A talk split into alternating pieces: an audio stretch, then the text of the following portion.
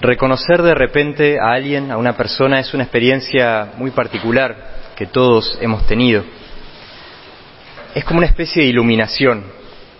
Repentinamente dos cosas se unen en, la mente, en el cerebro, y lo que antes no se veía, de pronto se ve. Algo parecido es lo que nos pasa a veces a los misioneros con los nombres, nos pasa eso de reconocer. Vivimos en distintos lugares y a veces nos pasa que volvemos a un lugar después de varios años y emprendemos la tarea de tratar de recordar los nombres de muchas personas. Y evidentemente esos nombres se guardan en algún lugar del cerebro, pero no siempre es fácil encontrar ese lugar. El caso más satisfactorio es cuando uno ve a la persona a la distancia, se da cuenta de que es una persona que uno debería saber el nombre, y a medida que la persona se acerca, de repente se hace presente con mucha claridad y con mucha certeza en la mente un nombre, justo antes de empezar la conversación. Victoria. El caso opuesto es que uno ve a la persona, se da cuenta que debería saber el nombre y una lista de posibilidades se hacen presente en la mente, junto a una nube de confusión. Y en un momento de audacia temeraria uno lanza un nombre y es corregido y pasa un momento incómodo. No, Victoria no era, se llamaba Inés. Algo así muestra el Evangelio de hoy. Juan el Bautista reconoce a Jesús, lo ve a la distancia y lo reconoce. Dice, este es, este es el Cordero de Dios. Se le hizo la luz. Pero es llamativo porque él tiene esta claridad de quién es Jesús, de cuál es su identidad, y al mismo tiempo él dice, yo no lo conocía. Es llamativo que entonces lo pueda reconocer. Juan el Bautista no lo reconoce a Jesús ni por la cara ni por el nombre, sino que lo reconoce por los signos exteriores y por la gracia interior que recibió en su corazón. Lo mismo le había pasado cuando reconoció a Jesús estando en la panza de, de su madre, Isabel, y saltó de alegría sin todavía ser consciente de nada. Y por eso el Evangelio de hoy nos presenta a Juan el Bautista como un modelo de aprender a reconocer a Jesús en nuestra vida, reconocer quién es Él. Aprender a poder decir, como dice otro discípulo al final de, de este Evangelio, del Evangelio de Juan, es el Señor, poder reconocerlo por los signos.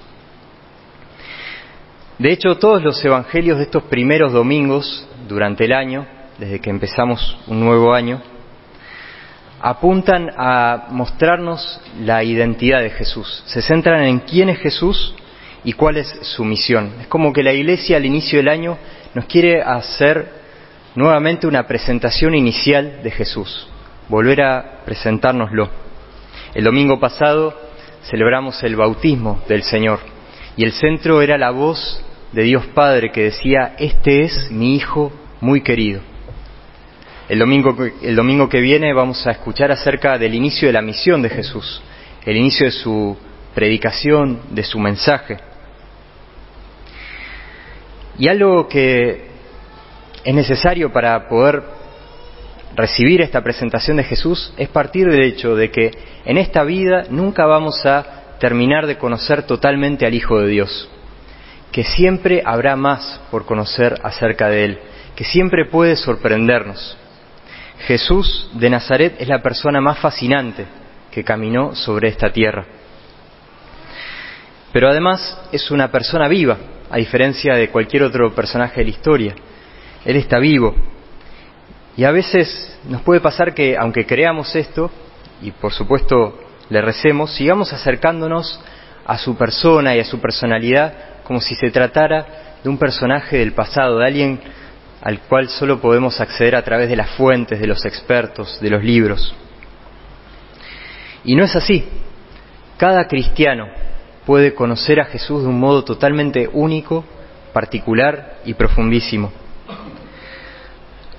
cualquiera de nosotros puede tener un conocimiento más profundo y personal de Jesús que incluso un gran biblista, aunque por supuesto conocer la palabra de Dios ayuda mucho. Acabamos de entrar en un nuevo tiempo litúrgico, en el tiempo ordinario, y este es el tiempo para reconocer a Jesús, como lo hizo Juan Bautista. La palabra reconocer, reconocer, implica como una especie de volver a conocer o conocer de un modo nuevo, en un nuevo contexto, en una nueva situación, porque las cosas cambian, nosotros cambiamos, nuestra vida cambia, tenemos nuevos desafíos, nuevas circunstancias, nuevos proyectos, nuevas vivencias. Y entonces tenemos que volver a conocer a Jesús en ese nuevo contexto. Un nuevo año es una nueva oportunidad para volver a reconocer a Jesús como el Cordero de Dios que quita el pecado del mundo. Una vez que Juan el Bautista lo reconoce a Jesús, lo primero que hace es aplicar a él todo lo que él había recibido acerca del Mesías, todo lo que sabía acerca de cómo debía ser Jesús, todo su conocimiento desde la palabra de Dios y desde sus revelaciones. Le dice, él dice, a él me refería cuando dije, y habla acerca de todo lo que había escuchado de Jesús. Un nuevo año como discípulos de Jesús es una oportunidad de volver a vincular todo lo que sé, todo lo que voy aprendiendo de Jesús, con todo lo que voy viviendo, con una serie de experiencias.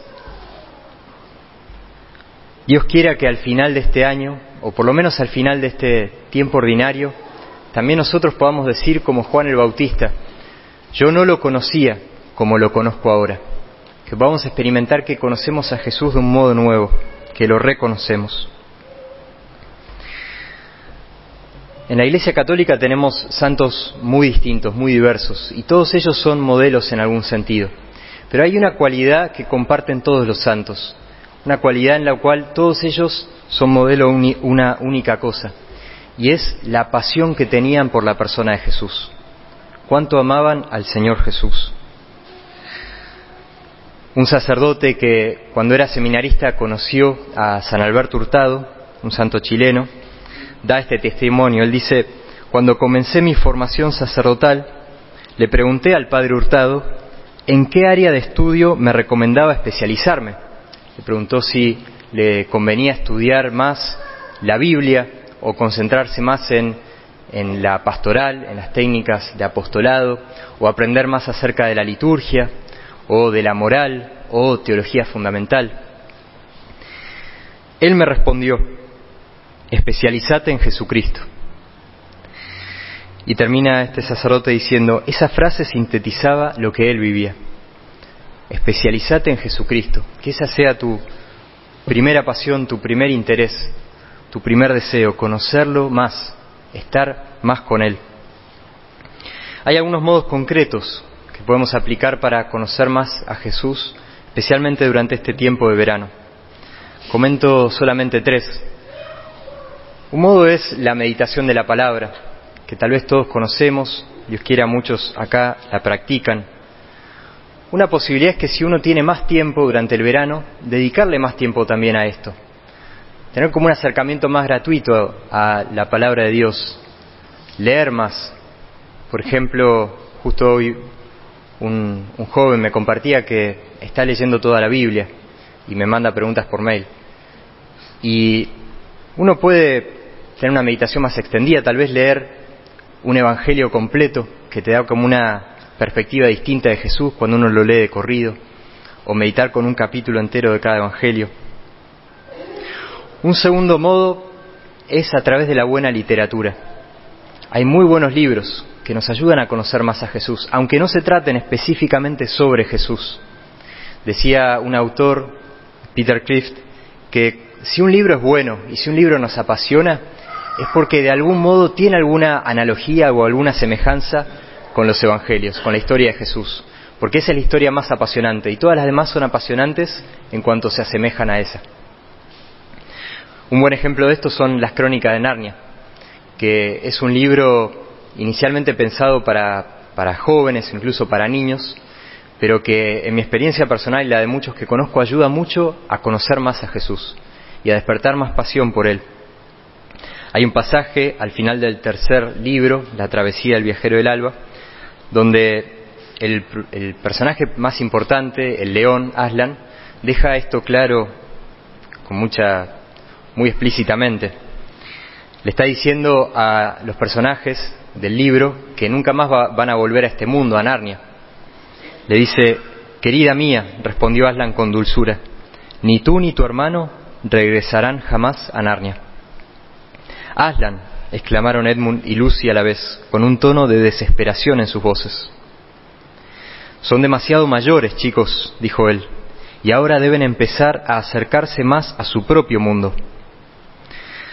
No se trata de Narnia, ¿sabes? sollozó Lucy. Se trata de ti.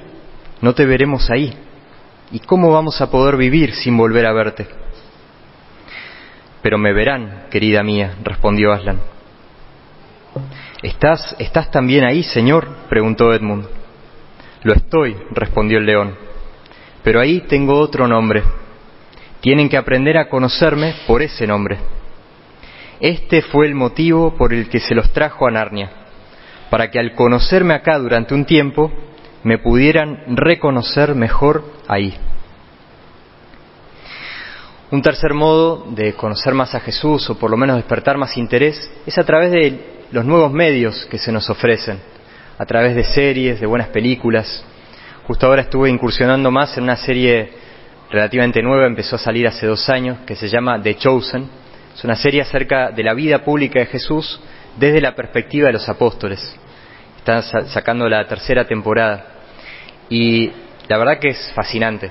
Está muy buena. Justo el otro día vimos un capítulo con, con los misioneros y realmente te despierta como una nueva pasión, un nuevo fervor por querer conocer los detalles, los diálogos y ir más al, al Evangelio, a ver cómo era. No es una serie de producción católica, entonces, por supuesto, hay muchas cosas con las que uno puede no estar de acuerdo, pero los frutos en general son buenos, por eso es muy recomendable. Si cada tiempo litúrgico tiene su gracia, la cuaresma la gracia de la conversión, el adviento la gracia de la esperanza, la Navidad del gozo, podríamos decir que la gracia de este tiempo, del tiempo ordinario, es esta. Cristo pasa y podemos reconocerlo nuevamente, podemos aprender a reconocerlo de un modo nuevo. Y eso nos va a llevar, Dios quiera, a testimoniar de un modo nuevo. De hecho, el capítulo 1 del Evangelio de Juan, del cual es este pasaje, es el que tiene la concentración más grande de la palabra testimonio, y siempre referido a Juan el Bautista, que da testimonio de Jesús. Dios quiera que al final de este año podamos decir con Él, yo lo he visto y doy testimonio de que Él es el Hijo de Dios.